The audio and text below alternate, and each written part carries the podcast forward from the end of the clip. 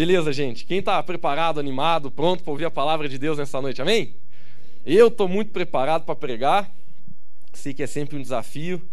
Sei que é sempre algo que a gente faz com temor, né? Porque eu falo isso rindo para não chorar, né? Quantas vezes eu prego, mas a vontade era de eu estar sentado ouvindo o que eu estou falando. Às vezes a gente prega para a gente mesmo, às vezes a gente prega coisa que a gente mesmo está pifando. Né? Eu aprendi na minha vida que é claro que a gente, né, como pregador da palavra, nosso esforço é que a gente é, pregue vivendo, né, fazendo e não só falando. Mas não é impossível a gente pregar uma mensagem inteira que a gente está 100%. Eu, eu prego às vezes umas coisas que eu digo, Jesus, eu tenho que crescer nisso, me dá graça. É, e eu sei que hoje também vai ser um, um dia desses, porque eu vou pregar sobre como construir os nossos fundamentos. E a gente vai entrar em oito pontos muito, muito importantes da nossa vida, da nossa jornada e eu acho que vai ser muito importante para você. Baixe sua cabeça e feche teus olhos, abra suas mãos. É tão importante a gente colocar o nosso espírito né, nesse lugar de humildade, receptividade, para a gente ouvir a Deus. Pai, muito obrigado por esse dia. Muito obrigado, Pai, pela nossa igreja. Pai, obrigado por cada pessoa que está aqui. Obrigado por quem está em casa também. Pai, que não pôde vir. Pai, obrigado, Senhor Jesus, por cada pessoa que, Pai, o Senhor tem acrescentado dentro dessa família. Pai, nós te louvamos pela nossa cidade. Pai, eu oro em nome de Jesus que o Senhor faça um milagre na nossa cidade. Pai, que esse milagre ele, ele aconteça a partir da tua igreja.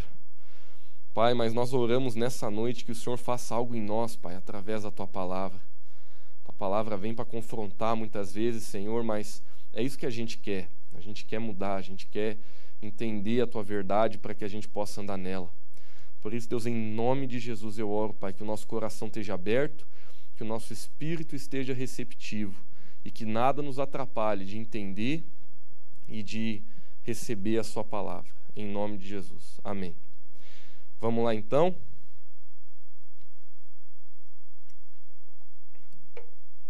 Queridos, minha mensagem hoje, como tema, já deu spoiler, é construindo meus fundamentos. Quero começar com uma introdução. Geralmente é muito mais fácil a gente querer fazer o que as pessoas veem do que fazer o que elas não veem. Por exemplo, eu sei que você não, mas tem muita gente que no emprego, no trabalho, quando o chefe está olhando, ele é uma coisa, quando o chefe não está olhando, é outra. Eu sei que nenhum de vocês aqui, nem quem está em casa, é assim, é só o pessoal que não está aqui. Mas muitas vezes a gente é assim. Outra coisa, queridos, que é muito interessante é a gente analisar a rede social, né? Porque hoje a gente vive num tempo onde assim as pessoas trabalham para ter uma aparência muito bonita. E eu sou o primeiro a manifestar a minha hipocrisia. Eu quando eu vou tirar a foto olhar a barriga. Por quê? Porque se a gente pode, né? Só três segundos ali eu dou uma encolhida para ficar melhor, tia Rosa. Porque a coisa às vezes não tá tão feia, dependendo da roupa também que a gente usa. Mas a verdade, queridos, é que a gente se preocupa tanto com a aparência, a gente se preocupa tanto assim em mostrar uma coisa. Né? Eu sei que todo mundo já fez isso aqui, quem não fez, parabéns para ti. Mas quem aqui já seguia aquele casal no Instagram, no Facebook, aquela foto amorosa todo dia, de repente do nada terminaram e te bugou a cabeça. Você pensou, ó, oh, mas parecia que estava tão bem, né? Às vezes você até ficava criticando teu esposo olhando para aquele casal. Nossa, meu marido não é assim, aquele traíra. Aí de repente você olha a pessoa lá na rede social, se acaba tudo, desce bancarrota, boi com a corda, vai tudo. Sabe, queridos, a gente está num mundo que a ênfase está na aparência. A ênfase está naquilo que as pessoas veem. Então, é como se a regra fosse o seguinte: você pode não ser, mas se você conseguir parecer ser, tá bom. Ó, teu casamento, o importante é que as pessoas achem que tá bom. Teu, tua vida, importante é que as pessoas achem que tá bom. Eu sei, né? Porque eu nasci dentro da igreja, então já, já lutei muito contra a religiosidade, né? Quantas vezes eu estava detonado, acabado, destruído, longe de Deus, mas chegava aqui no culto, a panca era, a panca era fatal. Né? Na hora do louvor, aquele, aquela, sabe aquelas rugas que você coloca aqui de espiritual, assim? Mas eu sabia que dentro de mim não estava bem. Então, queridos, não tem nenhum problema de nós termos uma aparência boa. Não estou falando para você avacalhar. É, Lucas, então é isso aí mesmo. O dia que não estiver bem, eu vou chegar e vou sentar. Não. É importante a gente se esforçar assim na aparência também, porque ela reflete também o que está acontecendo dentro de nós. Mas o que eu estou querendo dizer, queridos, é que nós, se a gente quiser ser inteligente, a gente deve investir nos nossos fundamentos. Lucas, mas como assim? Fundamento é o que as pessoas não vê. Inclusive a gente esconde. Se você tentar olhar para esse prédio aqui que você está, se você não fazer uma análise assim, bem engenhosa mesmo, você não sabe onde está as colunas. Você não sabe. Você olha assim, não, eu sei que tem as colunas, mas não sei onde é que está. E sabe, queridos, uma vez, na, na mensagem vou falar um pouco mais sobre isso também, mas uma vez eu vi um prédio ser construído, do zero, porque estava na frente de uma casa que eu estava. E eu, era muito criança na época, eu não tinha noção do que era feito para construir um prédio. E eu me assustei com o tamanho das estacas que eles colocaram para baixo da terra. Porque existe um princípio, queridos, que você precisa entender. Aquilo que te sustenta é os fundamentos. Os fundamentos é aquilo que ninguém vê. Então, se você fazer uma equaçãozinha rápida aí, aquilo que te sustenta é o que ninguém vê aquilo que mantém você de pé, aquilo que mantém tua vida firme, aquilo que mantém o teu casamento até o fim, aquilo que mantém tua vida com Deus até o fim, não é necessariamente o que as pessoas estão vendo você fazer, mas é aquilo que você está tá fazendo quando ninguém está olhando. São os nossos fundamentos. Agora, eu quero lançar essa introdução antes de começar com os princípios, porque é muito importante, queridos, que a gente seja humilde. Sabe, é tão importante a gente ser humilde, de a gente olhar para a gente mesmo e dizia assim: Jesus, eu não estou bem. Se eu não estou bem, não estou dizendo que eu não posso levantar as minhas mãos e adorar, mas eu vou pedir ajuda, eu vou trabalhar com a minha vida. Mas eu sou uma pessoa assim, PHD nisso aí. Quantas vezes eu mostrava uma coisa por fora e era outra por dentro? Jesus, ele usou uma palavra muito forte, inclusive, para falar sobre isso. Jesus, ele disse assim: Muitas pessoas, Jesus disse, são como sepulcro caiado. Eu não sabia, né? Que, era sepulcro foi para o dicionário, não sabia. Aí eu descobri que sepulcro, sepulcro caiado é quando tem, assim, por exemplo, um sepulcro, evidentemente, mas assim, no chiquê. O camarada está mais rico na morte que na vida. É assim, de ouro, pode ser de, de, de pedras preciosas. Por fora é muito bonito, mas se você abrir o caixão, que você encontra lá é morte. Então, muitas vezes eu me vi assim. Muitas vezes na minha vida era exatamente assim que eu era. Eu, por fora, manifestava uma espiritualidade, por fora, eu manifestava um linguajar crente, sei lá qual é a palavra que a gente usa, mas por dentro, longe de Deus. A minha vida com o Senhor estava detonada. E eu sei que talvez você se identifique com isso que eu estou falando. Talvez você está meio longe de Deus, mas por você estar tá um tempo na igreja, você já aprendeu a levar o evangelho como cultura na sua vida. Tá todo domingo na igreja, participar das coisas, até servir na casa de Deus. Mas muitas vezes, querido, a gente está com os nossos fundamentos abalados. A gente não está bem, a gente não está legal. E hoje eu quero ajudar você a você lutar contra isso na sua vida. Eu quero ajudar você a ver o evangelho como ele deveria ser nos nossos corações. Porque, queridos, crescer para baixo é mais importante do que crescer para cima. Eu sei que nós queremos dar ênfase no crescer para cima. A gente quer dar ênfase no seguinte sentido: não, não, eu quero aparecer, eu quero mostrar, eu quero chegar. Mas sabe, queridos, Deus, ele precisa que eu e você, antes que a gente cresça para cima, porque ele também quer que você cresça para cima, mas ele quer que você cresça para baixo, nos teus fundamentos. É, eu sei que isso é bem simples, você não precisa ser engenheiro para saber isso é, que quanto mais um prédio vai crescer para cima, mais você antes tem que furar para baixo. E muitas vezes a gente tem dificuldade disso. Mas vamos lá, vamos começar com o primeiro princípio. Para você ter os seus fundamentos colocados, você precisa da fé certa. Fala comigo, fé certa. Vamos abrir em 1 Coríntios 3,11. Queridos, hoje eu só escolhi versículo assim, tiro na cabeça, entendeu? Então, Assim, tem muito versículo que eu vou ler hoje que não arredonda. Ele, pá, dá uma paulada e, e, e é isso. Vamos lá. 1 Coríntios 3,11. Olha o que a Bíblia diz. Porque ninguém pode colocar outro alicerce além do que já está posto, que é Jesus Cristo. Vamos lá. Olha para mim. Ninguém. Ninguém. Eu não posso. Prefeito da cidade não pode presidente do Brasil não pode, presidente da ONU não pode. o Papa não pode, ninguém. Esse versículo aqui, ele está sendo. Não tem como interpretar de duas formas. Ninguém, queridos, ninguém, absolutamente ninguém, pode tocar nesse fundamento que já está posto, que é Jesus Cristo. A minha fé, ela precisa estar na pessoa de Jesus Cristo. Queridos, esse primeiro princípio talvez seja o principal da noite. Você já vai entender o porquê. Nós vivemos num mundo, principalmente num tempo muito perigoso. Que tempo é esse? Esse é um tempo que a palavra Deus ela está diluída. Então, quando você for confessar sua fé, nunca fale eu acredito em Deus, porque hoje não adianta mais nada. Eu sei que é em Deus que a gente acredita, mas culturalmente falando, não adianta mais nada. Porque a gente fala a Deus, mas hoje todo mundo acredita em Deus.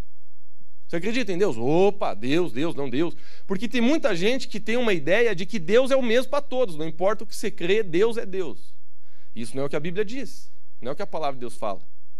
Por isso que eu quero dizer para você com todo carinho, queridos, quando você vai confessar sua fé, não só para você mesmo, mas no seu trabalho, no seu colégio, na sua faculdade, na sua vida na rua. A minha confissão de fé é: eu tenho o Senhor Jesus Cristo como único e suficiente Salvador para a minha vida. Ele é o Rei, ele é o Senhor, ele é o Cordeiro de Deus, se entregou na cruz, ressuscitou o terceiro dia, venceu o pecado, venceu a morte, venceu o juízo, ressuscitou, está à direita do Pai hoje, ele reina, ele é o meu Deus, ele é o meu Senhor, ele é o meu Salvador, ele é soberano, não tem ninguém do lado dele para bater com ele, não tem ninguém que ganhe dele, não tem ninguém, nenhuma ponte entre Deus e eu diferente de Jesus. É uma pessoa e o nome dela é Jesus Cristo. Não tem outra. Não é o que eu estou falando, estou lendo a Bíblia para você. Mas a gente vive num tempo onde muitas pessoas elas querem, em nome, até falo que é em nome do amor, mas de amor não tem nada, porque amor é o próprio Deus. Elas querem ecumenizar a palavra de Deus. Quer que eu dê um exemplo? Há uns anos atrás eu estava dando uma palavra no CAPS, que é um centro de ajuda a químico dependente, lá em Lages. Toda terça-feira ela. Eu estava falando sobre o amor de Jesus, falando sobre a salvação na pessoa de Jesus Cristo. De repente um cara parou minha mensagem, levantou a mão e me indagou. Ele disse assim, Lucas, ele falou num tom de ameaça mesmo.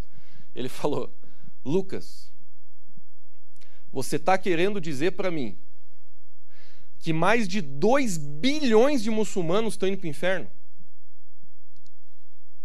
Eu olhei para ele e falei assim, cara, para mim é muito pesado dizer quem vai e quem não vai para o inferno. Isso é um papel de Deus, não é meu. Mas deixa eu te falar uma coisa. Se essas pessoas que você está falando, elas não creem em Jesus como único suficiente Salvador para a vida delas, vão. Assim como eles, como outros, assim como eu. Porque a, a Bíblia é clara em dizer que a nossa salvação está ancorada pela fé na pessoa de Jesus Cristo. Por isso que pessoas que decretam sua fé em Deus e elas só falam a palavra Deus, tome cuidado. Não estou dizendo que elas estão erradas, mas tome cuidado. Porque a gente vê se a pessoa ela realmente está no lugar certo com aquilo que ela faz com Jesus e não com Deus. Então deixa eu voltar para a história ali. Eu disse isso para o rapaz, eu falei, cara, respeito tudo que você pensa, que você decide para sua vida, não tem problema nenhum, decisão de cada um. Mas o Deus que eu sirvo enviou Jesus Cristo. Porque ele, ele disse assim, depois que eu falei né, que a salvação vinha pela fé em Jesus Cristo, isso é claro na Bíblia, não tem, não tem dupla interpretação, está bem claro em vários pontos ele chegou e me indagou de novo. Ele falou assim: Mas o nosso Deus é o mesmo. Aí eu disse: Cara, eu não sei qual que é o seu Deus, não conheço. Mas o meu Deus, o Deus que eu sirvo, enviou Jesus. Se o Deus que você diz servir enviou Jesus como único suficiente caminho e ponte para nós chegarmos a Deus, então sim, nós temos o mesmo Deus.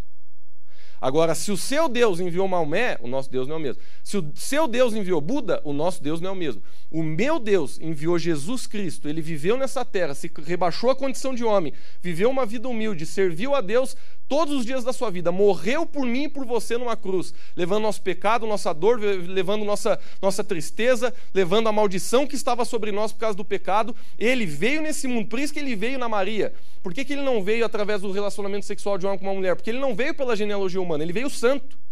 O próprio Espírito Santo concebeu ele na Virgem Maria. Por isso que ele veio na Virgem. Por isso que Jesus ele não pôde vir no relacionamento de um homem com uma mulher. Ele veio santo nesse mundo, sem pecado, viveu a vida por nós, morreu numa cruz, foi o sacrifício definitivo por mim e por você. Por isso que hoje não adianta você fazer macumba, isso é coisa do demônio. Por isso que não adianta você acender vela, por isso que não adianta você ter trevo de quatro folhas, por isso que não adianta você levantar com o pé direito, por isso que não adianta você pular três ondinhas no filme. Três? Quanto é que estão pulando hoje? É, por isso que não adianta você vestir vermelho, azul, o que você quiser. Não adianta, queridos, porque a única forma de eu ser abençoado é através da pessoa de Jesus Cristo. Só que o mundo, as pessoas têm dificuldade de acreditar no que não vê, por isso que elas precisam inventar alguma coisa. Eu sei porque eu também já inventei. Nunca me esqueço uma vez, fui fazer uma prova, faculdade, é, é, vestibular. Nossa, tinha estudado quase o ano inteiro para a prova.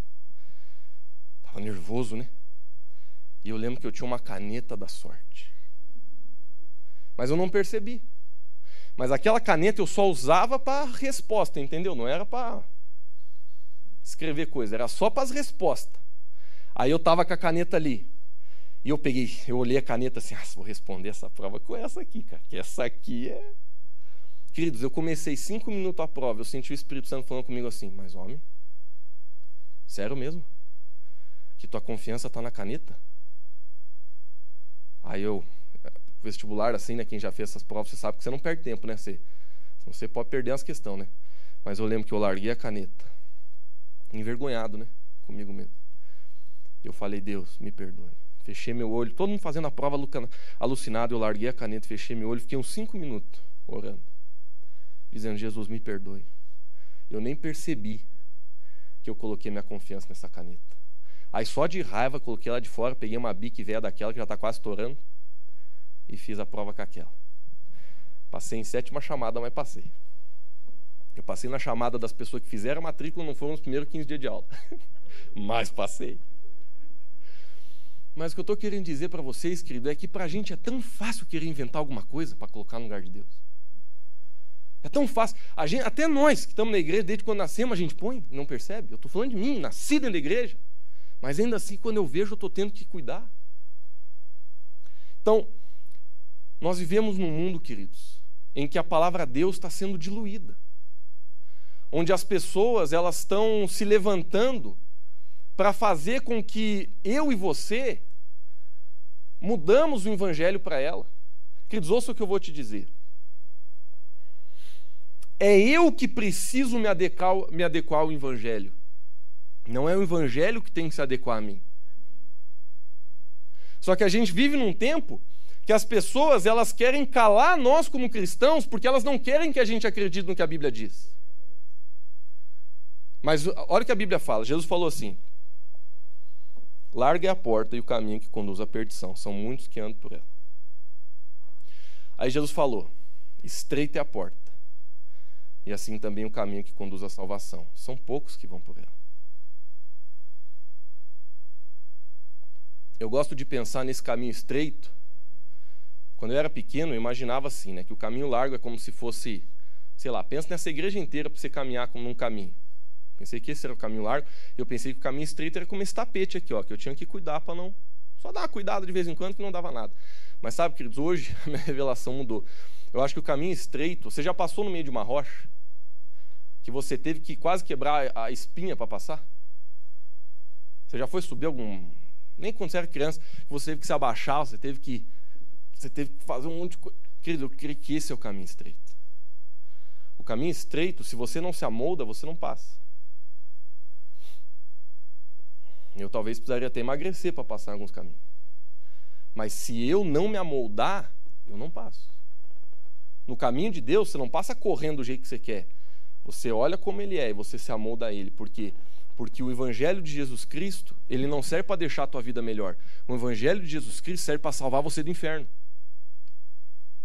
Só que muitas pessoas, e eu, se Deus me ajudar, eu quero pregar um evangelho genuíno até o dia da minha morte. Nem que esteja pouca gente na igreja, não estou nem aí. Mas eu não vou prostituir o evangelho de Jesus Cristo. Muitas pessoas hoje elas querem fazer até pressão. A gente vê isso na mídia, a gente vê isso na televisão, a gente vê isso na internet, a gente vê isso no Facebook, a gente vê isso no Instagram, a gente vê isso no Twitter. Muitas pessoas, elas estão lá fazendo pressão para que a gente mude o que está escrito na Bíblia. Eu nunca vou mudar o que está escrito nessa Bíblia, nem que eu seja preso. Eu não vou mudar o que está escrito nessa Bíblia. Porque o Evangelho de Jesus Cristo vale a pena viver por ele, vale a pena morrer por ele. E se eu e você nós não cuidarmos para tirar o sorriso de um amigo ou outro, a gente daqui a pouco está dizendo que você não precisa parar de pecar para andar com Deus. Você não precisa mudar a tua vida do jeito que você vive para você se aproximar do Senhor. Queridos, deixa eu dizer uma coisa: se tem um cara pecador, sou eu. Eu não sou melhor do que ninguém, querido. Você pode pegar, eu não estou exagerando nem fazendo figura de linguagem. Você pode pegar o pior pecador de Otacílio Costa. Eu não sou melhor que ele. Não sou. Eu já errei tanto, mas tanto, mas tanto na minha vida, que basicamente, se você soubesse todos os meus erros, você nem ouviria eu pregar. Eu já errei muito. Mas eu descobri o sangue redentor, purificador e transformador de Jesus Cristo na minha vida. Isso não faz de mim melhor do que ninguém. Mas o que eu e você precisamos compreender, queridos, Deus ele é um Deus de amor. Ele deixou isso muito claro, por exemplo, na parábola do filho pródigo. O filho estava sujo, tinha levado dinheiro, tinha avacalhado com tudo. Porque até na cultura de Jesus, para você pedir o que você tinha de direito por herança, é que você estava considerando o pai morto. A Bíblia diz que Deus, mesmo se eu e você fazer isso com Ele, Jesus é muito claro em dizer: o dia que você voltar, eu estou de braços abertos. Eu te amo, eu não desisto de você. A Bíblia fala que aquele pai, né, Jesus inventou essa história, olha que lindo. A Bíblia fala que o menino estava voltando, depois de anos de rebeldia, de, de fazer tudo errado, de, de virar os olhos para o pai. De... A Bíblia fala que quando o filho decidiu voltar, o pai estava radiante de alegria, recebeu com um abraço abraçou, mandou vir vestes novas que fala da renovação do nosso caráter, mandou vir uma sandália nova que fala do, da, da, da, restauração do nosso propósito na vida, mandou vir um anel novo que fala da restauração da nossa autoridade, e ainda mandou matar um boi para fazer uma festa, porque isso simboliza alegria. Você não tem uma comida que você guarda para hora especial? Eu tenho. Eu tenho uma barra de chocolate do lado assim escondida, do lado da minha. Que eu sei, o dia que tiver um filme bom, eu vou matar essa barra. Queridos, aquele pai, ele, ele mandou pegar a melhor que tinha. Vamos fazer uma festa, porque eu estou feliz. Querido Deus, Ele ama tanto você não importa o que tu fez, tu deixou de fazer, a Bíblia diz: achegai-vos confiadamente ao trono da graça, ainda que o teu pecado seja vermelho como um carmesim, se tornará branco como a neve, está em Isaías capítulo 1. Queridos, não existe nada, nenhum pecado, nenhuma atitude, nada, nada, nada que Jesus não possa transformar, redimir, purificar. Não existe uma pessoa nessa terra, por pior que ela seja, que não tenha esperança de Deus, nem o Lázaro. Se o Lázaro resolver se converter, Jesus tem chance para ele. Mas tem que querer, né? Senão também não adianta. Mas o que eu estou querendo dizer para você, querido, é: o sangue de Jesus, o amor de Jesus é suficiente para todos nós. Ponto. Mas eu não posso mudar o Evangelho. Eu não posso, olhando para o amor de Deus, achar que Ele vai fazer uma concessão da palavra e da lei dele para encaixar na minha rebeldia e na minha falta de humildade. Se você quer ter o teu fundamento certo, tenha uma fé certa. E a fé certa começa na pessoa de Jesus Cristo. Enquanto você não decretar isso sobre a sua vida, nada mais nela vai funcionar.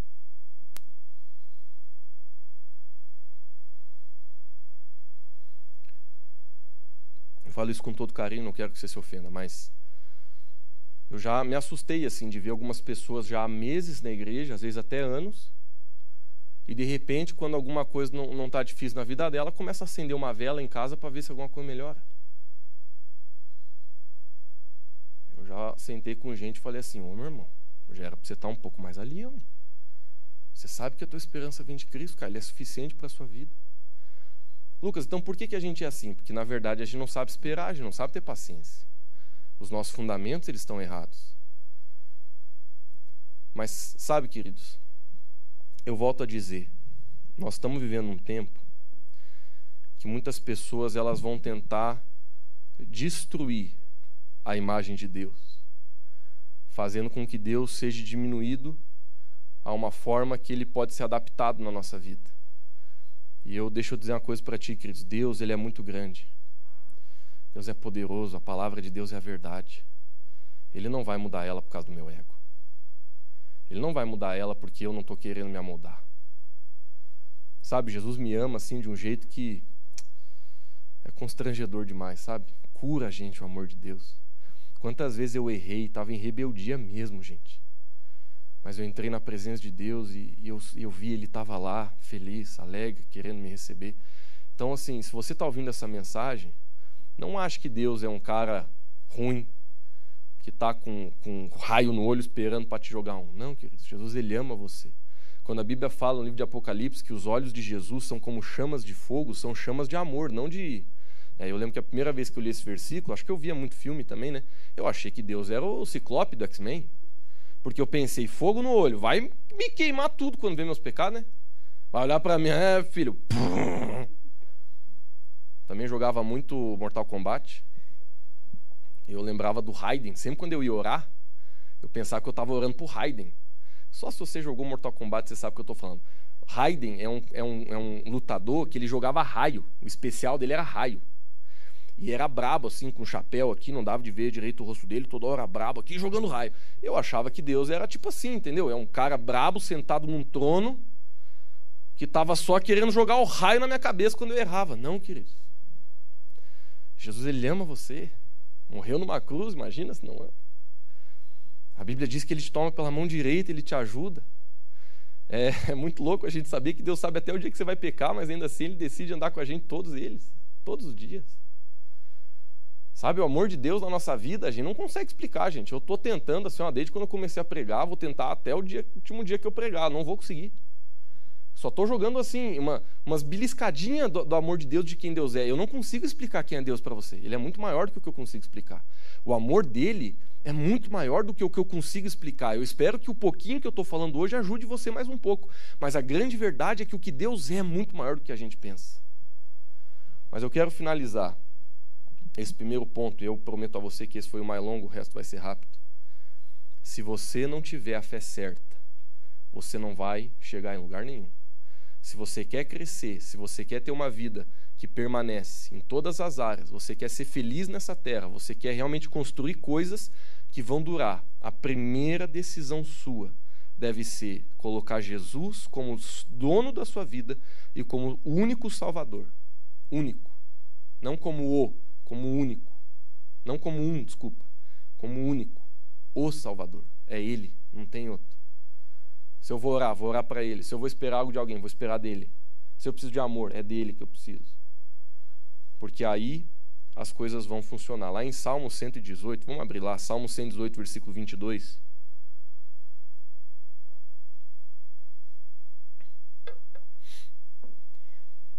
Salmo 118, versículo 22. A Bíblia diz assim: A pedra que os construtores rejeitaram tornou-se a pedra angular. A primeira coisa que me chama a atenção nesse versículo é que ele foi escrito centenas de anos antes de Jesus vir. Só nisso aí já já faz a gente prestar atenção no versículo. Isso aqui é uma profecia do futuro. Essa pedra, evidentemente, é Jesus, é a pessoa de Jesus. Várias profecias no Velho Testamento, eles faziam essa analogia de Jesus como uma pedra e, e, essa analogia é da pedra de construção mesmo, não é uma pedra qualquer que está em cima do morro, não. É uma pedra para a gente construir em cima. E aqui nesse versículo, a Bíblia está dizendo que Jesus ele iria ser rejeitado pelos líderes da época, que são os construtores. Mas esse próprio versículo está falando que eles tornou-se a pedra angular. O que é pedra angular?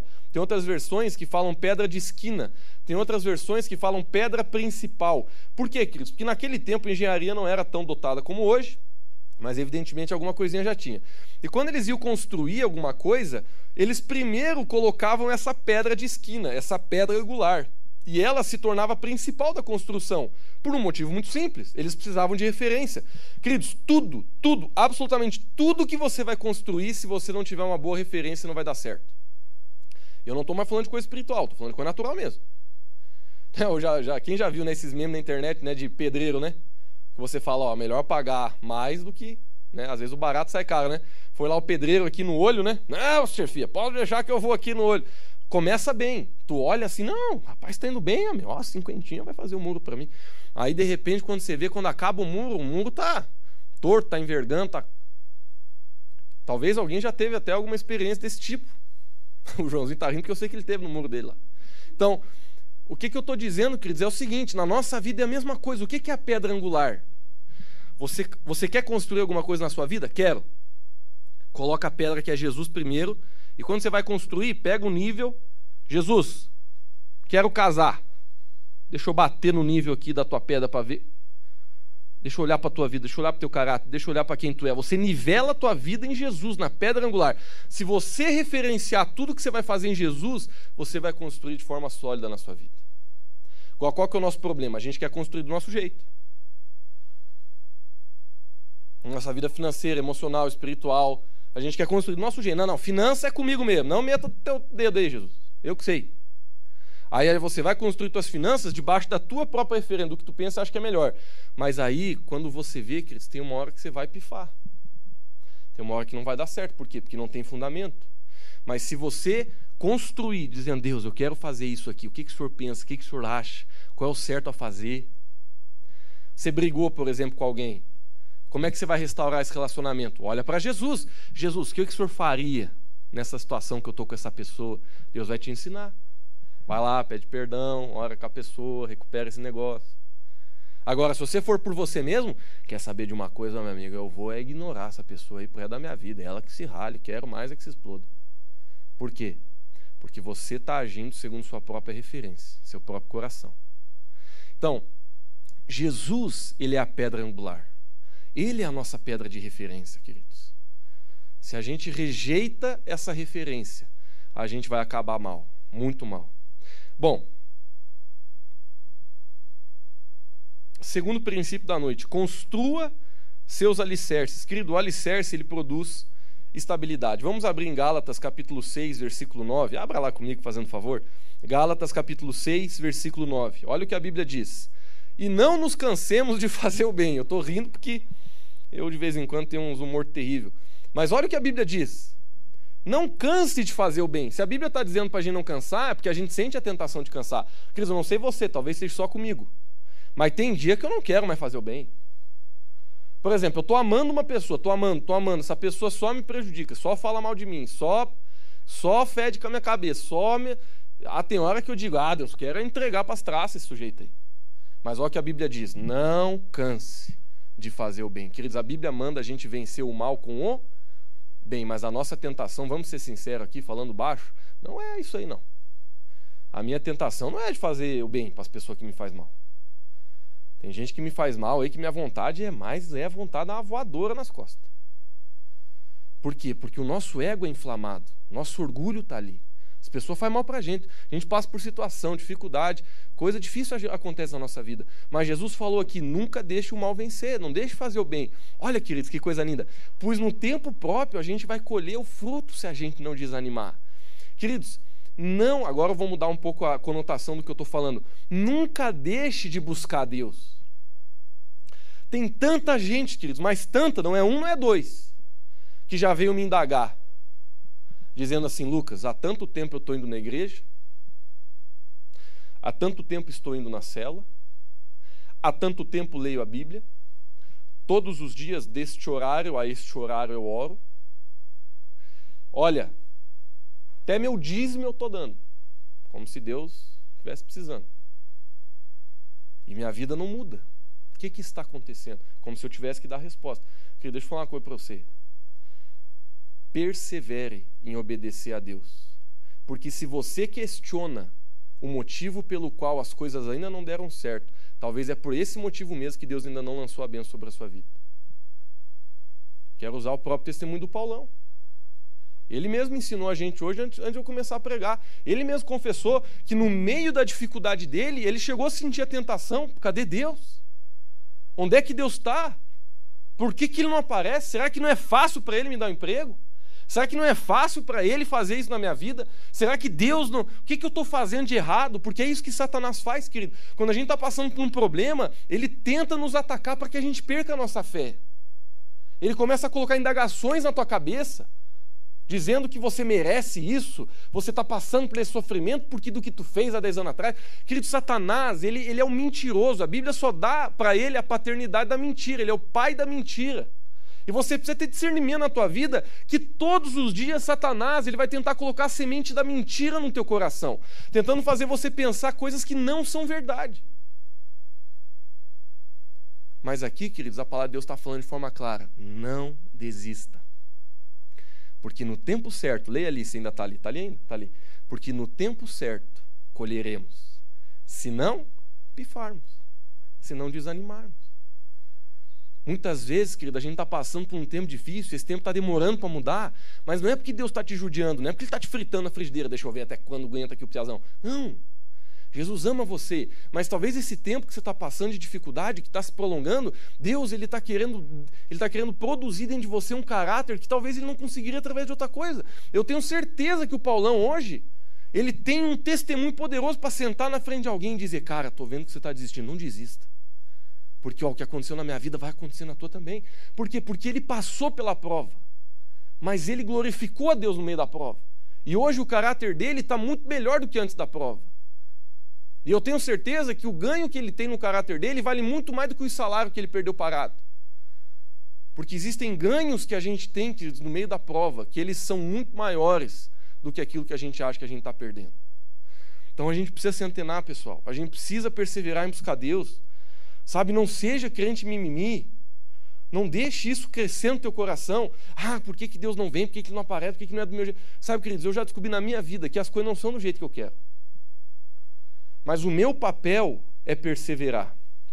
O meu papel é permanecer de pé. Lá em João, capítulo 6, versículos 66 ao 69. O capítulo é grande, né? Aqui está uma história, Jesus aqui, aqui está uma história que é uma das que eu mais gosto da Bíblia. Essa história aqui é forte. Tinha uma galera num lugar, não era só os doze, e de repente Jesus, ele falou uma coisa muito fora da casa. Ele falou uma coisa parecida com isso, assim, meio que parafraseando: Se vocês não comer da minha carne e não beber do meu sangue, vocês não têm parte comigo. Queridos, claro que hoje, nós entendendo, vivendo já a nova aliança, já né, a gente já está bem na frente, a gente entende que Jesus estava usando de uma figura de linguagem. Jesus não estava para cortar os pulsos e tacar nos copos para a galera beber. Não era isso que Jesus ia fazer. Era uma figura de linguagem da aliança que nós deveríamos ter com o sacrifício que Jesus ia fazer na cruz. Só que o que eu acho engraçado. Vamos ler. Daquela hora em diante, muitos dos seus discípulos voltaram atrás e deixaram de segui-lo. Ou seja, depois que Jesus falou essas coisas. Agora, próximo versículo, Dudu. Jesus perguntou aos doze: Vocês também não querem ir? Gente, essa é a hora que eu bugava lendo a Bíblia que para mim não fazia sentido. Eu pensava assim, por que, que Jesus não explicou direito, né? Por que, que Jesus não falou, não, não, não, cara, pegadinha do malandro, não fazer esses beber sangue aí, não são vampiro. Não, queridos, a Bíblia diz que Jesus falou e ele não explicou. E a galera vazou, geral, só ficou os doze. E em vez de Jesus, depois que eles falaram, falou assim: ó, viu galera, eu fiz uma pegadinha do malandro e só para ver quem tinha aliança comigo mesmo. Jesus não falou isso. Ele olhou para os discípulos, a gente acabou de ler, ele falou: E vocês não vão? Está ali a porta, ó, vocês quiserem ir. Aí, pode portar no próximo. Esse versículo aqui é um dos preferidos meu da Bíblia. Aí, João, desculpa, Pedro, ele disse assim: Senhor, para onde que nós iremos? Se só tu tens as palavras de vida eterna. Em outras palavras, querido, Pedro, ele também não tinha entendido o que Jesus falou. Pedro, ele não disse assim, Jesus, ah, credo, eu tô ligado aqui, esses, esses homens aí não, não entenderam nada, mas eu tô ligado, o Senhor está falando da tua obra na cruz, do sangue que o Senhor vai derramar. Não, queridos, Pedro ele também não estava entendendo nada. Pedro ele estava perdido. Mas em outras palavras, ele olhou para Jesus e falou assim: Jesus, olha, eu não entendi nada, eu estou até meio assustado. Tomara que o copo não seja muito cheio, porque nunca bebi sangue. Mas eu não vou te abandonar porque eu tenho uma aliança com você. Em outras palavras, Pedro estava dizendo assim: tudo aquilo que eu já vivi com você, Senhor, é suficiente para eu não querer mais nada na minha vida. Você sabe que muita gente interpreta errado esse versículo, porque você acha que eles não voltaram para a vida deles porque não valia a pena, né? Eles acharam, ah, já abandonemos tudo, não temos para onde voltar. Não. Como, como assim? Quando Jesus morreu, eles voltaram para a vida deles? Não voltaram? Voltaram ou não voltaram? Então eles tinham para onde voltar. Eles tinham a casa deles, eles tinham a família deles. Quando Pedro perguntou para Deus para onde eu irei, não é porque ele não tinha opção, na verdade ele tinha opção, mas o que ele estava querendo dizer é: Jesus, depois de tudo que eu já vivi contigo, depois do amor que eu já senti da, contigo, depois da transformação que o Senhor já causou em mim, eu nunca na minha história eu vi algo mais precioso do que andar contigo e eu não troco isso por nada, nem que o Senhor me fale essa doideira aí. Pedro, ele já tinha experiência com Deus suficiente para não trocar mais nada na vida dele por Jesus. E agora eu quero falar de mim. Eu descobri na minha vida que muitas vezes eu passo por coisas que eu não entendo. E eu peço para Deus a resposta. Eu oro e falo, Deus, me explica, porque está difícil, está doendo muito. Essa situação que eu estou passando, Senhor, está difícil para mim. O Senhor não podia me explicar um pouco melhor aí o teu plano para esse? Mas às vezes eu sinto um silêncio de Deus que chega a dar uma raiva. Chega a deixar a gente assim, mas sabe o que eu aprendi, queridos? Que muitas vezes na vida a única coisa que Deus espera de nós é que a gente não saia do lugar. Que a gente permaneça com os nossos pés na rocha. Tu és ainda o meu Senhor, tu és ainda o meu Salvador, e eu nunca vou mudar essa decisão na minha vida. Não me leve a mal, não é que eu estou criticando quem faz isso. Mas às vezes, quando as pessoas recebem uma bênção, elas vêm me falar assim: Nossa, Lucas, como Deus é bom, olha só o que aconteceu. Eu não estou dizendo que é errado fazer isso. Mas eu, assim, tenho um jeito de pensar que às vezes é um pouco diferente. Deus não é bom porque você ganhou a tua benção. Deus é bom de qualquer jeito. Eu gosto de falar assim, ó. Deus é bom no pior dia da sua vida, do mesmo jeito que ele foi bom no melhor dia da sua vida. Só que porque a nossa fé muitas vezes é fraca, a gente, quando a gente não está bem, a gente questiona a bondade de Deus. Será que Ele me ama? Será que Ele está ali? Quando a gente está com alguém no hospital, esses dias né, eu contei o testemunho, minha mãe quase morreu algumas semanas atrás. Foi o pior dia da minha vida, disparado. E eu confesso a você, eu estava lá assim, eu, eu lembro, queridos, graças a Deus meu testemunho é, é, é positivo. Eu lembro eu caminhando fora do hospital, com uma dor insuportável no meu coração, achei que minha mãe estava indo mesmo. Mas eu lembro que eu orava e dizia assim: Deus, eu sei que o Senhor é bom. O Senhor é bom. O Senhor é maravilhoso. Eu caminhava, eu, eu caminhava adorando ao Senhor. Eu dizia: Deus, não sei se a minha mãe vai sair desse hospital, mas eu sei que o Senhor é bom. Cura minha mãe. O Senhor é bom. Eu não, eu não deixei meu coração começar a pensar: cadê Deus? Cadê você? Cadê tua presença agora? Minha mãe serviu a ti toda a vida dela. Não, queridos. Quem sou eu para questionar os caminhos do Senhor? Ele é bom, sempre foi bom para mim. Não é porque alguma coisa não está do jeito que eu quero que Deus mudou. E eu continuei lá adorando ao Senhor. Deus, tu és bom. Foi o único dia que eu estava feliz de máscara, porque eu não queria que as pessoas vissem, né? Eu tudo detonado, né? Aí eu aumentei a máscara ainda e fiquei lá orando ao redor do, do hospital, adorando ao Senhor e clamando pela vida da minha mãe. Mas o que eu quero te dizer, queridos, é que muitas vezes na nossa vida, se você não tiver alicerce, a confusão vai te levar da tua fé. A dúvida vai te tirar da fé. Os problemas vão te afastar da igreja. As dificuldades vão te levar para longe de Deus. Como fez com aqueles camaradas que a Bíblia nem cita o nome. Porque foi só Jesus falar uma coisa que eles não entenderam, que eles já olharam e falaram: vamos embora. Mas os doze que conheciam a pessoa e o caráter de Cristo, mesmo eles não entendendo, eles permaneceram. Eu quero ser, não sei você, mas eu quero ser um filho de Deus que não se afasta dele nem nos momentos que eu não estou entendendo nada. Nem nos momentos que eu olho para a minha vida e digo assim: nossa, só pode ser pegadinha do malandro, que a coisa está puxada. Mas não, não quero abandonar o Senhor. Lá em Romanos, capítulo 12, versículo 11 e 12, tem outro versículo bem especial.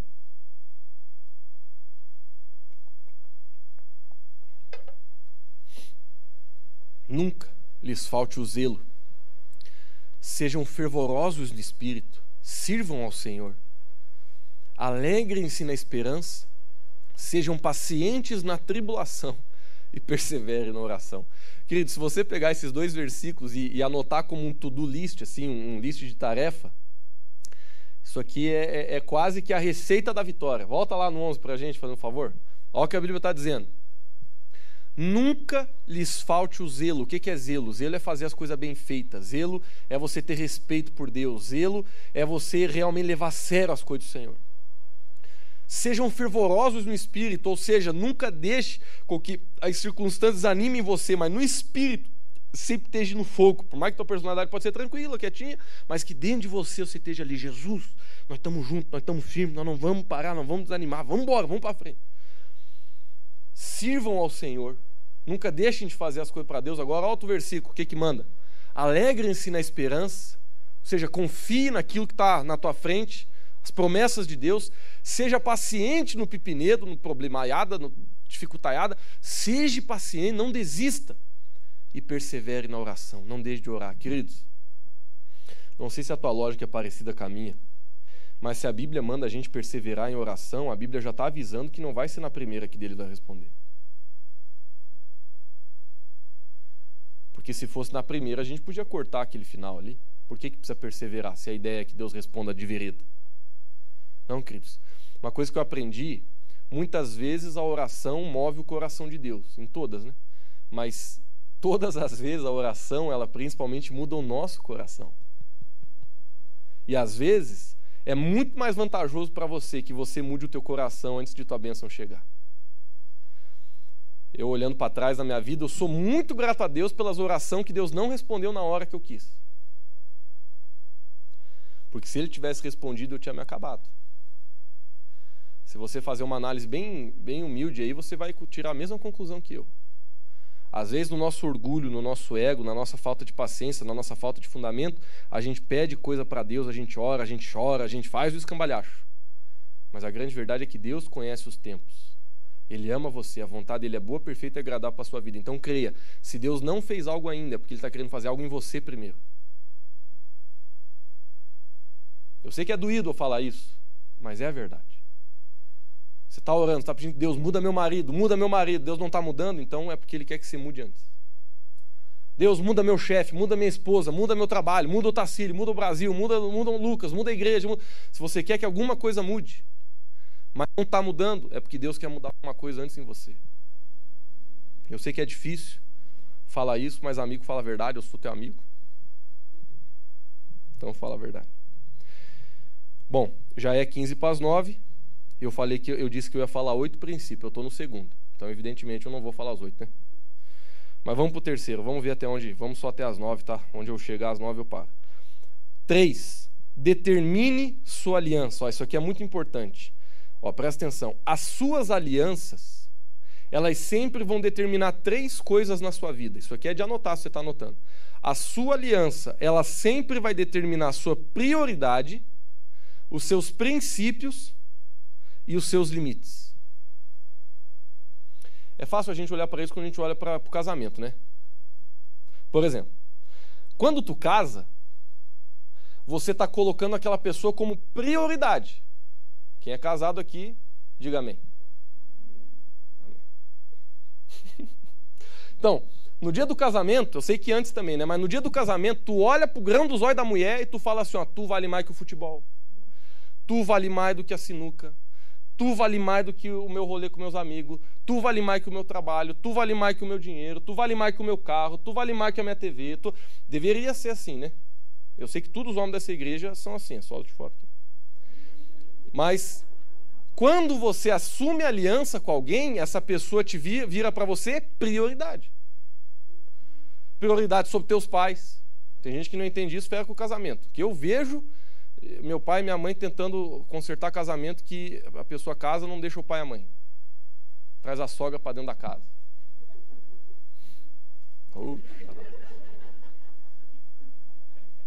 Amém. Deus está falando, né, irmão? Deus está Deus tá agindo aí. Então, prioridade é com quem você fez aliança. Eu sei que isso é estranho dizer, mas nem teus filhos são mais importantes que a tua esposa e teu esposo. A sua prioridade é o seu cônjuge. Por exemplo, quem casou, né? Quem não casou, prioridade é Jesus aí. Olha para Jesus, se agarra no Senhor. Ah, Jesus, dá graça para nós. Quem que é solteiro, levanta a mão aí que Deus vai derramar o último lá em nós aí. Ei, chacanabachu. Mas veja, se você tem aliança, você sabe onde está a tua prioridade. Se você tem aliança, você, a aliança ela é movida por princípios. Por exemplo, né? Só estou dando um exemplo para você olhar para as outras áreas da vida. Quando as pessoas vão casar, a parte que todo mundo está esperando é os votos, né? Aí tá lá um na frente do outro, e aí vai começar os votos. Eu prometo ficar contigo na alegria e na tristeza, na doença e na saúde, na riqueza e na pobreza. É bonito de ver, né? Primeiro cheque ser fundo que o cara dá, mas já penso em separar, né? Mas, mas a gente fala, a gente gosta de falar porque é bonito. Mas veja, queridos, a aliança, ela, a aliança, ela não é uma coisa assim só para pôr no dedo. A aliança é algo que acontece no coração e ela só se constrói debaixo dos princípios do amor de Deus. A aliança tem princípios. Se você quer ter aliança sem princípio, não é aliança. Chama de aventura, mas não é aliança. Inclusive, tem muita gente que casa só para se aventurar. Porque a aliança verdadeira, ela carrega princípios, são os princípios de Deus. E eu sei, né, não sei se alguém vai querer rir disso, mas a aliança também determina limite.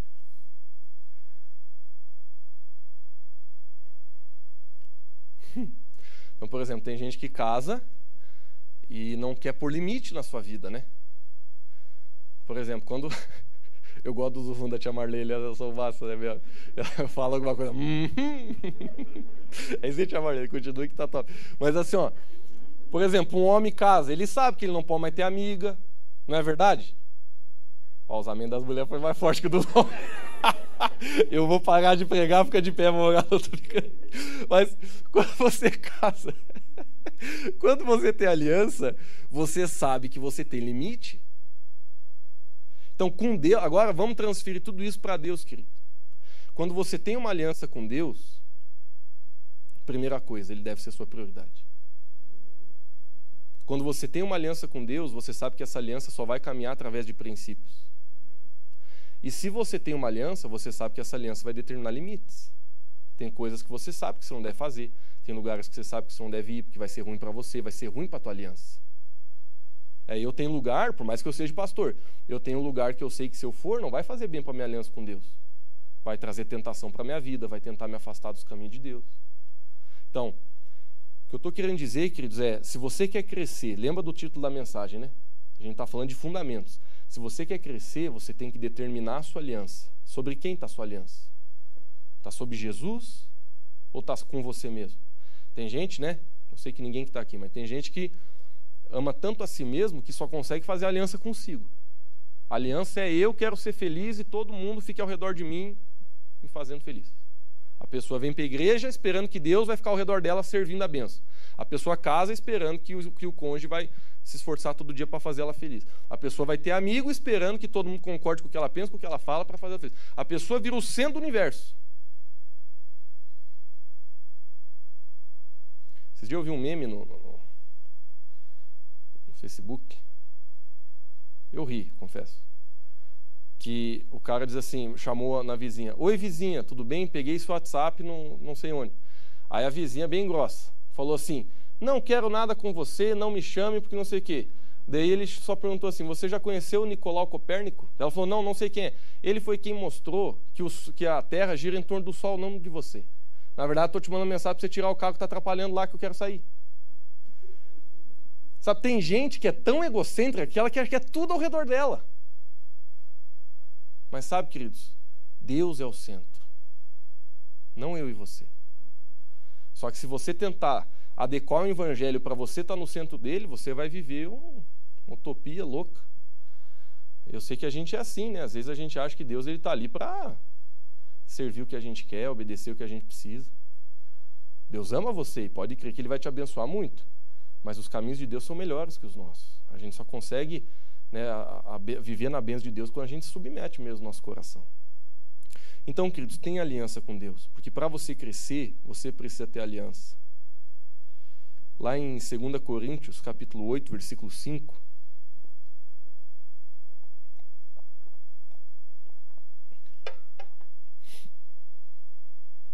a Bíblia fala que o apóstolo Paulo está falando na igreja de Corinto que o pessoal que se convertia, olha só que interessante, eles não fizeram só o que eles esperavam, mas olha só que, que legal aqui, ó.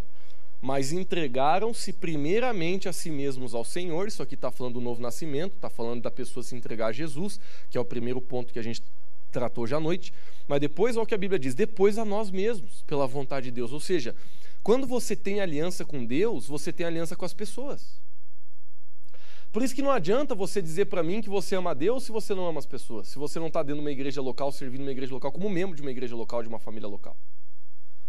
Nessa, nessa semana a gente recebeu o pastor Fred lá em é um pastor muito amigo nosso, já teve aqui inclusive. E ele pregou uma mensagem na quinta-feira sobre servir, que, que assim, muito poderosa. E ele falou uma coisa que muitas pessoas têm dificuldade de acreditar e viver.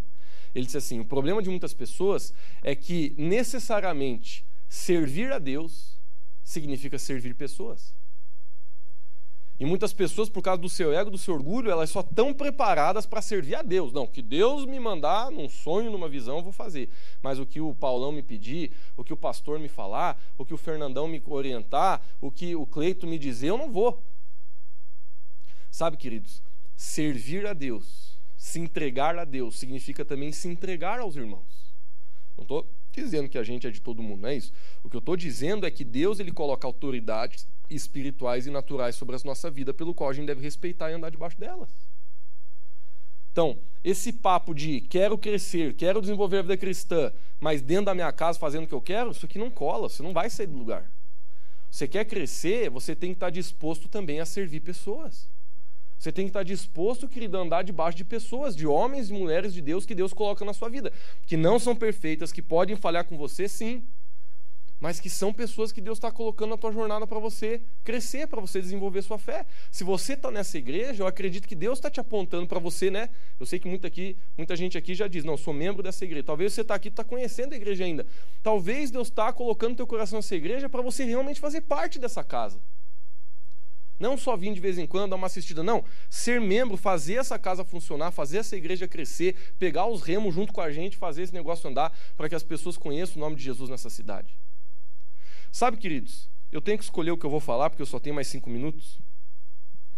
Mas tem um ponto aqui, que é o sexto, que era o seguinte: entenda o que é participar de uma igreja local. Já vou falar disso agora. Muitas vezes, querido, a gente não cresce na nossa vida porque a gente não entende o que é fazer parte de uma igreja. Olha, eu nasci dentro da igreja e o que eu vou falar para vocês eu não li em lugar nenhum. Eu vi com os meus olhos. Eu vi. Eu só vi pessoas crescerem, que se envolvem. Eu nunca vi pessoas que não se envolvem crescerem que é se envolver? Eu vou te falar, por exemplo, nossa igreja ela tem um trilho de crescimento. Começa pelo nosso café de boas-vindas, espero que você já tenha sido convidado para um. O pessoal que é mais da velha guarda não participou porque né, antes não tinha, mas a gente tem um café de boas-vindas que serve para né, reconhecer as pessoas, mostrar a igreja, mas a gente tem nossas células, que eu já falei, inclusive nos avisos, para que, que serve, para integração, para o ânimo, para o crescimento espiritual. Não existe lugar melhor para você crescer no seu ministério, no seu caráter, na sua vida com Deus do que a célula, porque lá, se você entrar para valer mesmo, se você ficar só frequentando, não vai mudar muita coisa, mas se você entrar para valer, de querer ajudar, de querer ajudar a galera, de querer trazer gente, de querer fazer a coisa acontecer, você vai crescer que não está escrito. Nós temos a nossa escola de crescimento, que é a escola teológica da nossa igreja, que hoje está totalmente online, fácil para você fazer. Você pode fazer da sua casa, deitar na sua cama, tá menos grau lá fora, tu está quentinho debaixo do cobertor fazendo a escola. Nós temos a escola de crescimento. Querido, nós temos é, tantos outros ministérios na nossa igreja que você pode se envolver para servir as pessoas, para fazer a igreja cada vez melhor. Nós temos o nosso é, ministério de voluntariado que é maravilhoso, que serve para trazer cultura de excelência para a nossa igreja. Né? Espero que você esteja aqui, que você tenha sido bem recebido, que você tenha né, recebido hoje, por estar tá chovendo, a gente não conseguiu fazer o que a gente sempre faz, mas eu espero que você se sinta bem dentro dessa igreja, dentro desse lugar, porque o Ministério de Voluntariado serve para a gente deixar esse lugar não só impecável, mas trazer uma cultura do reino de Deus para esse lugar, de amor, de motivação, de alegria. Queridos, nós temos tantas áreas na nossa igreja para você se envolver e servir. Eu quero te falar isso com todo carinho. Se você quer crescer, eu sei que você quer.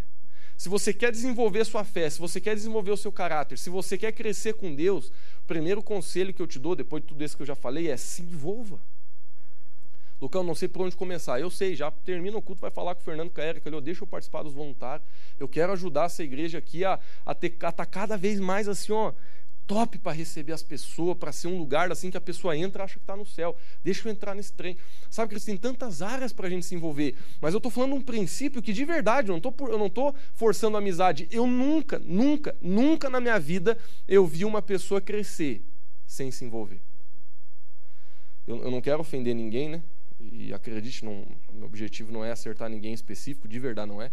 Mas pessoas que só vêm no culto todo domingo e não buscam se envolver para ajudar em alguma coisa que seja, são pessoas que demoram muito para crescer. São pessoas que, que, assim, Deus tem um propósito igual para todo mundo, mas são pessoas que não andam na velocidade que Deus tem para elas. Então, se, se disponibilize. Pergunte para Deus, Deus, onde é que o Senhor quer que eu me meta? Onde que tem uma coisa que eu posso fazer? Porque se você quer crescer, você precisa se envolver, fazer parte. Eu finalizo, queridos, com o último princípio. Pulei metade, tá? Para a gente terminar no horário. E o último é pegue os remos. E eu quero dar um exemplo bem, bem legal para você, assim que uma vez eu estava vendo as Olimpíadas, evidentemente na TV, né? E aí tinha aquela prova de remo. É aquelas provas que ninguém vê, mas eu estava vendo. De remo. E é aquele, aquele barco grande, tinha oito caras lá com os remos. Mas eu estava maravilhado. Porque eles botam a câmera de um jeito que dá de ver os oito barcos ao mesmo tempo, assim. E os homens se quebravam dentro do barco. Se quebravam. Sabe, sabe o que eu comecei a perceber? Que o barco que ganhava, que estava acelerando, que estava melhor, não era o da galera mais forte, mas era o da galera mais sincronizada. Porque na hora da abraçada ali, meu amigo, não importa se você é o Hulk e se o outro não é. Porque o que importa é, é se todo mundo está dando a paulada ao mesmo tempo, entendeu? Se você já viu, você sabe o que eu estou querendo dizer. É, eles têm que fazer um sincronismo ali tão perfeito que a hora que o remo bateu na água tem que ser junto. Porque se você bater o remo na, na água no horário errado, tu freia o teu barco. Então todo mundo tem que descer o remo na água junto e puxar junto, porque dessa forma você vai ter o maior ganho possível. Queridos, deixa eu te dizer, a igreja é a mesma coisa. Nós não somos fortes porque eu sou o cara, porque o Fernando prega bem, porque o Paulão é cheio de dom, porque a, a, a Bárbara canta bem, porque o pessoal da live não pifa, porque o pessoal dos ministérios tem um dom poderoso, cheio da. Não, queridos, a nossa igreja é forte porque a gente está unido. Eu posso ser ruim em um monte de coisa, mas se eu estou junto, se eu, se eu amo, se eu sou família, um cai, eu estou ajudando a levantar. Um errou, eu não vou julgar, eu vou abraçar, vou proteger, vou levantar. Um não está bem, oh, que lá não está bem, vamos orar por ele, vamos jejuar por ele. Se eu sou família, se eu amo as pessoas, é nisso que está a nossa força. Porque a gente não está lá para julgar, a gente não está lá para detonar, a gente está lá para amar. A gente está lá para suportar, a gente está lá para ajudar. E a gente está lá para estar tá junto, para estar tá unido. Não deixar Satanás desunir com o nosso coração e com a gente. Sabe, queridos, eu sei que eu vou falar aqui parece um pouco forte. Mas imagina se no meio daquela prova um daqueles atletas larga o remo. O que vai acontecer é que ele vai se tornar um peso para o barco. A Bíblia diz que quem não ajunta espalha. E eu, sinceramente, acho que não tem problema nenhum de a gente carregar as pessoas. Jesus carregou muita gente. Por exemplo, Davi, uma vez, ele fez uma analogia como se Deus, ele visse Deus como seu próprio pastor. E a gente sabe que o pastor, bem da, bem na, até hoje acho que é assim, né? Mas bem da, bem da cultura do pastor da época, quando a ovelha estava machucada, às vezes não conseguia nem andar, era muito comum o pastor, além de passar um óleo ali para curar ela, colocar a ovelha nos ombros e levar. Sabe, eu aprendi que como pastor, e eu não estou falando eu, pastor da igreja, todo mundo aqui é pastor, em algum nível. Todos nós somos chamados a pastorear, ajudar pessoas. Todos nós, querido, pessoas maduras, presta atenção. Pessoas maduras não carregam força só para si, mas para os outros também. Pessoas imaturas, elas só carregam força para si mesmo. Porque elas não olham para o lado e nem sabem o que Deus pode fazer através da vida delas. Mas pessoas maduras, elas carregam força para si e para os outros. Então, eu não vejo que é problema nenhum de eu carregar. Eu quero carregar a gente pro resto da minha vida, mas eu quero carregar a pessoa diferente. Entendeu? Quero carregar, ah, vou, vou, carregar o Felipe agora, ele tá meio mal, tá meio desanimado. Carreguei um mês, o cara cresceu, mudou, começou a orar, mudou. Agora vamos largar o Filipão, que o homem já pode andar. Eu vou pegar agora aqui o, o, o, o Ricardo. Aí agora eu tô carregando, ajudando o Ricardo. Sempre a gente está ajudando a carregar a gente, mas essas pessoas têm que mudar do nosso cangote. Porque se você está carregando a mesma pessoa a vida inteira, uma hora você cansa. E ela também não cresce. Eu não sei se você entende o que eu estou querendo dizer. Mas você precisa ser maduro a ponto de ser carregado só uma fase da tua vida. Porque se você é aquele que está sendo carregado sempre, eu quero te falar com todo carinho, você está sendo um peso para o barco. Não estou dizendo que a gente vai tirar ninguém do barco, não é isso? Não entenda mal minha mensagem. O que eu estou dizendo é que nós, como cristãos, nós temos que olhar para nós muitas vezes e dizer: será que eu estou ajudando a remar ou será que eu estou atrasando o barco? Não tem problema nenhum. Eu estou com medo, não, vocês não estão entendendo o que eu quero dizer. Não tem problema nenhum, queridos, de por um tempo da sua vida, quando você está começando a viver com Deus, até quando você já está, digamos assim, avançando na com Deus, mas você erra, você cai, você falha, não tem problema nenhum. A, a igreja já serve para isso. Suportar uns aos outros, ajudar uns aos outros, levantar uns aos outros. A Bíblia diz que quando um cai, não ter sozinho para que a gente possa levantar. Mas eu estou querendo trazer uma perspectiva de maturidade para você para você mesmo se questionar nessa noite: será que eu tenho contribuído com o reino? Será que eu, como pessoa madura, tenho feito tudo o que eu podia fazer? Será que eu tenho me envolvido onde eu posso me envolver? Será que eu estou fazendo o que eu deveria fazer? Porque dessa forma, queridos, a gente de forma responsável, não de forma julgadora, muito menos de forma a levar você a se sentir mal, nada disso. Mas com uma autorresponsabilidade cheia do Espírito Santo, você pode olhar para dentro de você e dizer: Jesus, eu entendo o que o Senhor está querendo dizer para mim. Eu preciso me mexer. Eu preciso ter uma postura diferente. Eu preciso ser maduro. Eu preciso crescer. Eu preciso construir meus, meus fundamentos. Eu não posso ser mais essa pessoa que, que, que é levado por todo o vento que vem na minha vida. Ah, uma coisa aconteceu, não estou mais firme com Deus. Outra coisa aconteceu, agora não posso servir. Outra coisa aconteceu, agora minha, minha cabeça mudou. Não, as minhas decisões vão ser firmes, independendo do que acontecer na minha vida, eu vou ficar firme eu vou avançar, eu vou crescer. Deus tem um propósito para minha vida, eu vou permanecer, eu vou perseverar. Eu sei porque eu sempre fui muito tentado nas minhas emoções. Porque eu, eu assim, eu sou uma, eu me considero uma pessoa emotiva. Todo mundo é emotivo, mas eu assim, eu sempre me vi com uma personalidade muito emotiva, assim, sempre muito sempre valorizando muitas emoções. Minha personalidade é tipo assim, eu remoo muito, sabe? que eu sinto, eu valorizo. E Deus começou a mexer dentro de mim com isso. Ele começou a falar, Lucas, desce desse pedestal aí, cara. Você tem que colocar as tuas emoções debaixo das minhas asas e entender que eu posso ser Senhor sobre elas. As tuas emoções, elas não precisam determinar as tuas decisões.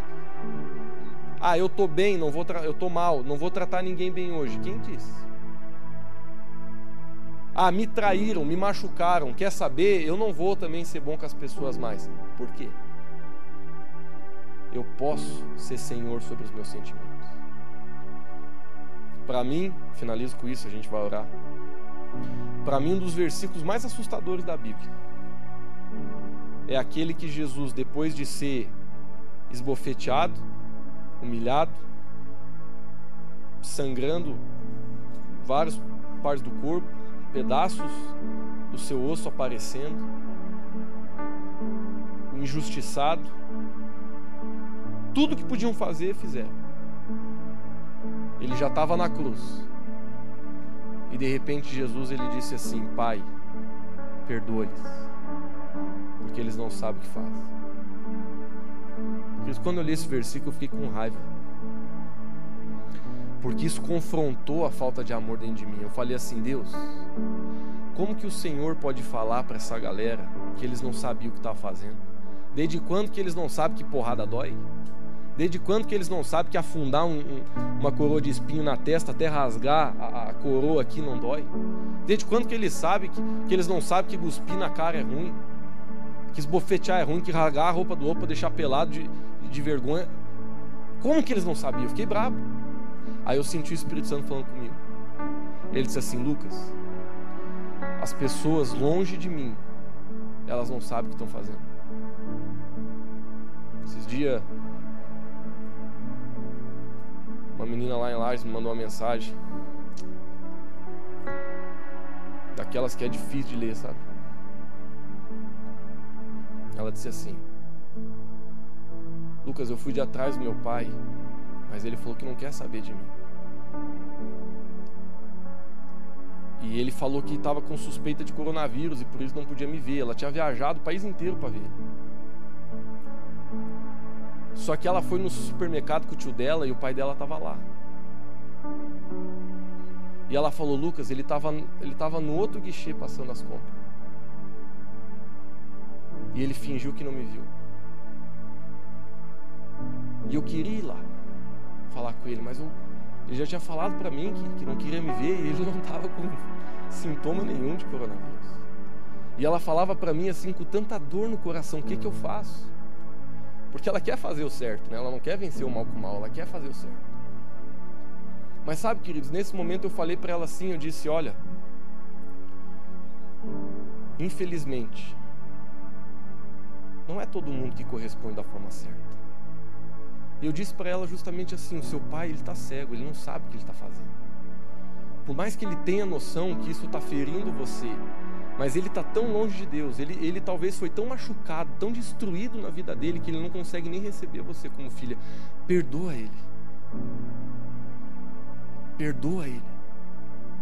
E sabe, queridos, tão difícil era para mim falar, como eu acredito que era difícil para ela ouvir.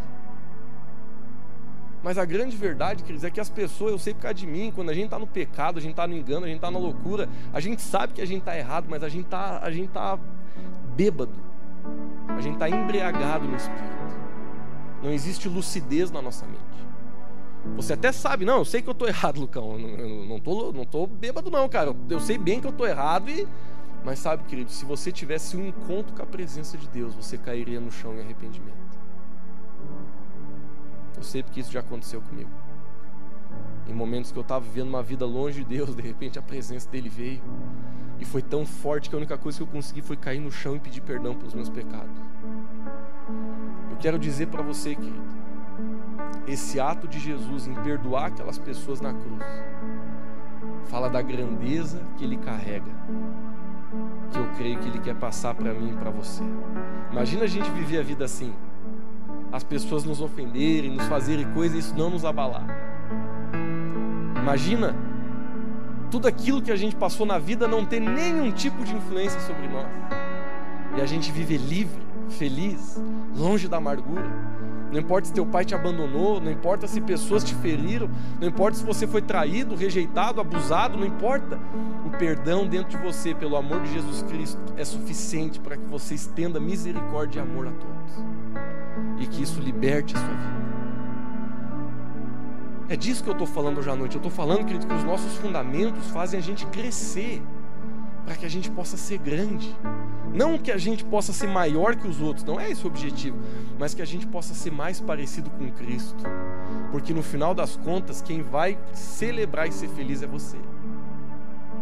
Fique de pé onde você está.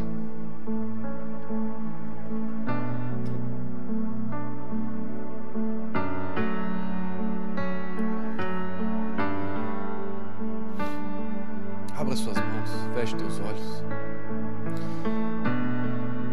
Sinto que o Espírito de Deus ele está falando muito profundamente com algumas pessoas aqui hoje à noite. É como se ele estivesse estendendo a mão para te levar para um novo andar na sua vida, um novo nível. Mas eu sinto dentro do meu espírito que durante essa, essa pregação, Deus colocou em xeque decisões que você precisa tomar, coisas que talvez você precisa abandonar e largar, posturas que você precisa ter talvez até pessoas que você tem que perdoar. E o Espírito de Deus, ele está chamando você para outro nível na sua vida. Mas eu não vou mentir, vai te custar. Vai custar o seu orgulho. Vai custar a tua prepotência. Vai custar o nosso ego. Mas vai valer a pena vai valer a pena, queridos, porque não existe nada que a gente entregue para o Senhor que não vale a pena. Eu descobri na minha vida que sempre quando Deus me pede algo, por mais que doa, sempre vai valer a pena. Por isso eu quero orar por você, querido, para que nós possamos lançar os nossos fundamentos em Cristo. Para que a gente possa crescer, deixar de ser meninos, deixar de ser crianças na fé que se machucam por qualquer coisa, que carregam a vida sem propósito, que não se alianciam, que não têm aliança com Deus e com a igreja, que não se envolvem nas coisas de Deus. Não, mas que nós possamos ser cristãos maduros, não levados pelo sentimento, não levados pelas mentiras de Satanás, mas levados pela palavra do Senhor.